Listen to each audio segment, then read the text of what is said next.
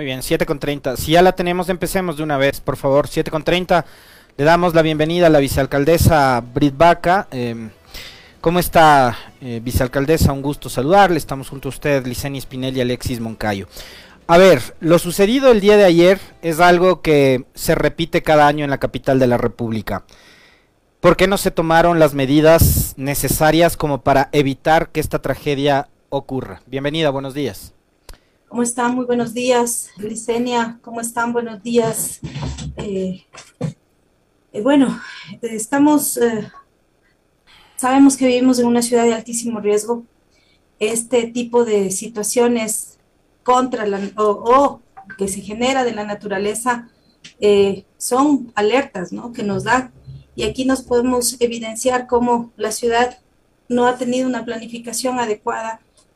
Dicen que este tipo de, de situación ya pasó hace casi 40 años y no fue con la, eh, la, magnitud o los daños que se ahorita se están evidenciando, porque toda esa zona de la parte de arriba no estaba poblada como está ahora, ¿no? Entonces, hay que, toda esta situación, si bien es cierto, esto se da, son fenómenos naturales que se dan, pero si no se prevé todas estas situaciones y también se generan estas alteraciones a la geomorfología de la ciudad, pues tenemos que eh, entender que hay que vivir con esta situación de riesgo. ¿Qué es lo que ha pasado en estos momentos?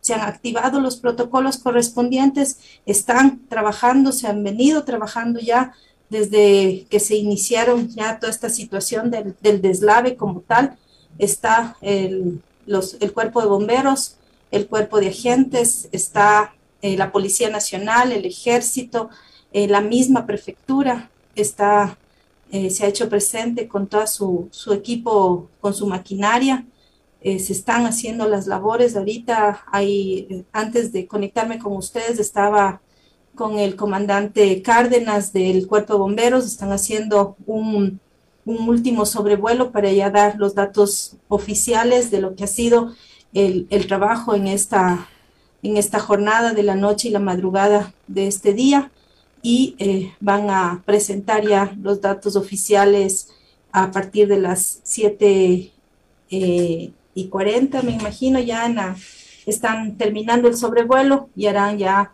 desde el COE Nacional, el señor alcalde, desde el ECU 911, el señor alcalde dará ya los, los datos de esta primera etapa, la evaluación de esta situación. Vicealcaldesa, buenos días. Eh, se habla ya de 14 víctimas eh, de manera oficial, 16 eh, se dice, se especula. ¿Usted está en capacidad de confirmarnos cuántas víctimas mortales se registran hasta el momento después de las evaluaciones que se hicieron en horas de la madrugada? ¿Cuántas personas están desaparecidas de lo que se conoce? ¿Cuántas heridas? ¿Y cuál es el, el estado de las personas heridas? Y obviamente de las damnificadas. ¿Cómo se está ayudando a estas personas que hoy por hoy atraviesan estos momentos críticos, se han quedado prácticamente en la calle, sus viviendas destruidas, sus enseres perdidos y, obviamente más la, pérdida afectiva de haber eh, tenido que observar cómo se, muere un familiar cercano. Em, hasta el momento me informan que son 200 familias las que han sido damnificadas, que están hasta el momento en lo que se pudo eh, movilizar en la noche, son 200 familias están efectivamente 14 personas fallecidas y en este momento, eh, antes de conectarme con ustedes, estaba con el secretario de salud, está eh, yendo una, una, brigada para confirmar que dicen que en la Domingo Espinar hay dos, dos cuerpos también, ahorita que han bajado las aguas, está justamente me dice que iban eh, con una, un equipo para confirmar esos, esos decesos se están armando ahorita, ya está en la Secretaría de Salud, están armando los equipos de médicos, de psicólogos, ya se, se activó también un equipo de psicólogos en la madrugada en, en, la, en la morgue y en el punto este que estaba atención ciudadana en, la, en el parqueadero del, eh, del Supermaxi. Eh, todo ese punto se ha trasladado ya ahorita a la Universidad Central, por la parte de la, Universidad Central, donde ahí se va a dar mayor atención y ahora que venga más, más gente, sigue el punto de mando en el parqueadero del teleférico. Em, están las brigadas también hay un punto de acción en, en la subida a la, a la, comuna, están ahí eh, los bomberos y el, el cuerpo de eh, el, el, GOE y el GIR. Eh, alcaldesa, yo le mencionaba y le preguntaba si se habían tomado no medidas para prevenir esto, ¿no? Porque mucho se habla sobre, a ver, sí es verdad que hubo tantas horas de lluvia continua y de que la precipitación de ayer fue bastante fuerte. Eh, yo recuerdo que en la época de Mauricio Rodas ocurrió algo similar y ahí usaron la misma muletiza que en el comunicado de ayer ustedes en el municipio, decir que se trató de la lluvia más fuerte de los últimos 30 años. Pero adicionalmente a eso, eh, hay unos, unos trabajos que se deberían hacer para, para reforestar la zona de, la de, las laderas del Pichincha y evitar que esto, que esto suceda, más allá de la intensa lluvia. Eh, desde el municipio se ha dado paso a, por ejemplo, la construcción de un cenizario, una suerte de cementerio ecológico, como lo llaman en la zona de Urcupamba. Eh, yo tengo entendido que ahí incluso hubo concejales, como la señora Coloma, que andaban gestionando los permisos ambientales para que este cenizario se construya. ¿Qué es lo que pasó? ¿Por qué no se hizo caso de los pedidos de los dirigentes que reclamaban, protestaban y se oponían a que el municipio conceda los permisos para que continúen las talas de árboles en esta zona y evitar que ocurra esta desgracia? Em, se dio la alerta en su momento, se, eh, se hizo el seguimiento y se, justamente por la afectación ecológica que esto tiene, se, se pidió que se hagan esos estudios. Yo no he hecho, se, se suponía que estaba en, ese, en, ese, en esa etapa de los estudios. Yo he sido muy reiterativa desde el inicio de esta gestión de que es necesario precautelar lo que dice la ley, la constitución, el 15% de áreas verdes y en, el tema, me, estoy entrando y ahorita en un tema del... Eh, la regularización de los asentamientos humanos, que se respete el tema del 15% de áreas verdes y el tema de equipamiento, ¿sí? Y eso con, con el título de interés social establecen que dicen que no se debe exigir, pero mire lo que pasa, mire lo que está pasando. Todas estas casas que ahorita están siendo afectadas están totalmente construidas, o sea, no hay espacios donde se pueda generar ni siquiera una, ahorita, cómo entrar para, ni la, maquinaria no puede entrar ni siquiera para hacer los, los, ah, las limpiezas correspondientes. No se puede cuantificar los daños. Hay pasajes que no cumplen ni siquiera con lo básico elemental eh, eh, requerido técnicamente. ¿sí? Y eso ha sido una, una constante. Lamentablemente, Quito tiene el 70% de sus construcciones son ilegales o irregulares. ¿sí? Y eso ha sido a lo largo de este tiempo. Se ha querido hacer una ley. Yo estoy ahorita impulsando juntamente con em, em, arquitectos comunitarios. Ellos tienen ya presentado una iniciativa y estamos trabajando, hemos revisado todo esto. Presenté una, una propuesta de, de modificatoria a la, a la ordenanza de relocalización ¿sí? Y, son cosas que ha ido afectando en los años. Y usted dice, sí, puede ser eh, que se utiliza una muletilla. No es una muletilla, es una realidad. Hablé antes, justamente ayer en la noche, con LEMAPS, y ellos, ¿qué es lo que empezaron a hacer con el gerente de LEMAPS? Han venido haciendo todas las limpiezas, los mantenimientos de estas zonas, justamente preveyendo el, tiempo de eh, lluvia, eh, el tiempo de, de las lluvias del invierno. ¿sí? Pero cuando viene una precipitación y hay una, una, un mover de la tierra desde más arriba, todo eso viene acarreando y se, y se rebasa todo lo que ya se ha ido eh, trabajando.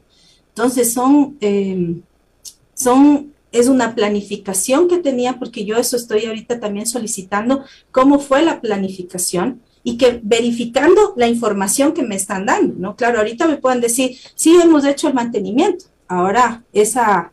¿Y, qué va a pasar con este proyecto Urcupamba, con este cenizario que le decía yo que, que, lo que ha provocado es que se talen árboles en esta zona y eso también se convierte en un pretexto para que ocurra la desgracia que, que, que tenemos ahora? Y que actualizando los datos deja ya no 14 ni 11, sino 16 personas fallecidas. Eh, eh, con los dos que le digo que me están reportando en este momento, que está yendo la brigada a constatar esa situación.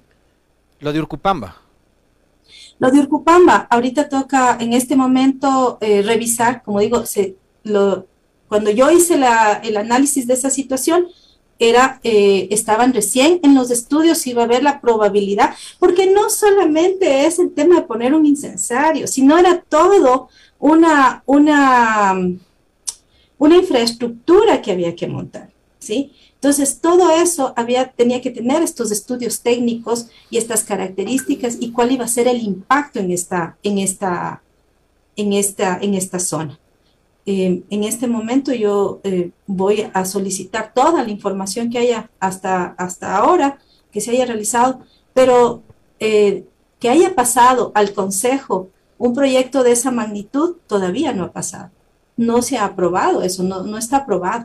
Lamentablemente, aquí también tienen esa práctica muchos constructores que sin tener permisos ya ponen a la venta.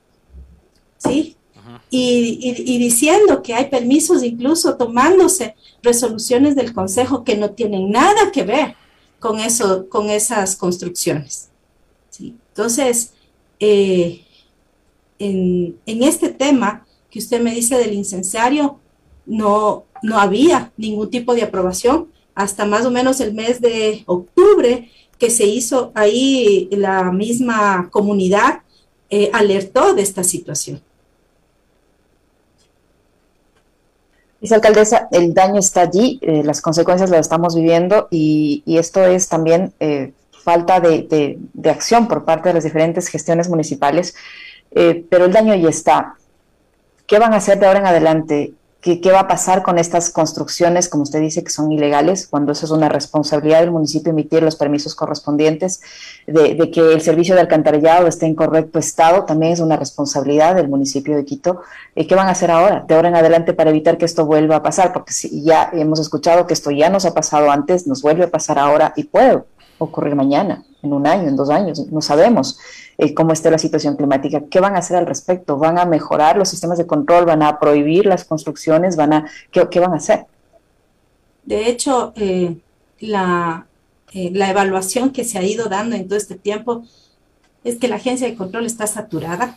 Es necesario generar espacios propicios para que haya el adecuado control. ¿sí?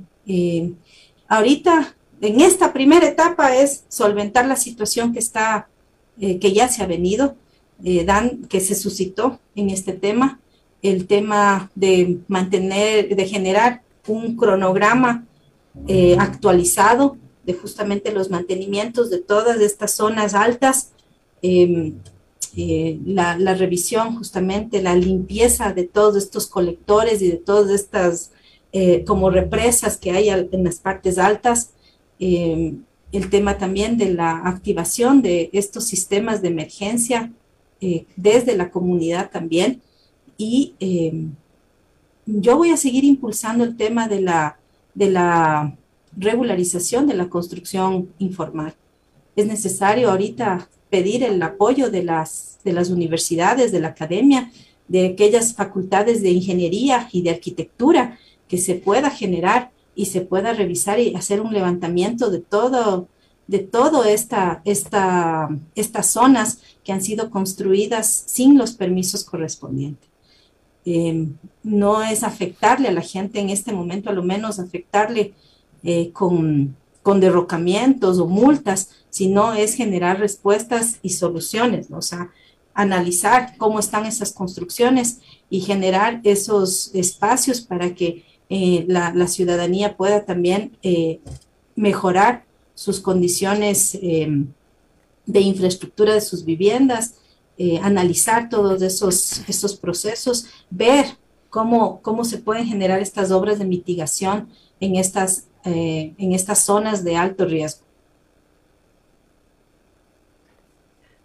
Y para los damnificados al momento, eh, vicealcaldesa, ya hablábamos con usted en la noche y yo le preguntaba si hay un fondo de contingencia. ¿Qué va a pasar con los damnificados? ¿De qué manera, además de la ayuda coyuntural que están realizando hoy, tal vez mañana, cómo les van a ayudar en, un, en el mediano y largo plazo a estas personas que lo han perdido prácticamente todo? Eh, eh, en este momento estaba, antesitos de conectarme con ustedes, estaba con Patronato, están justamente levantando la información de las, de las familias. Em, hay 383 unidades habitacionales en Victoria del Sur justamente para este tipo de casos. Eh, no me he podido comunicar en este momento con el señor alcalde si se va a hacer tal vez alguna por lo menos un tema de emergencia hasta que las, las, las familias puedan ocupar estos lugares.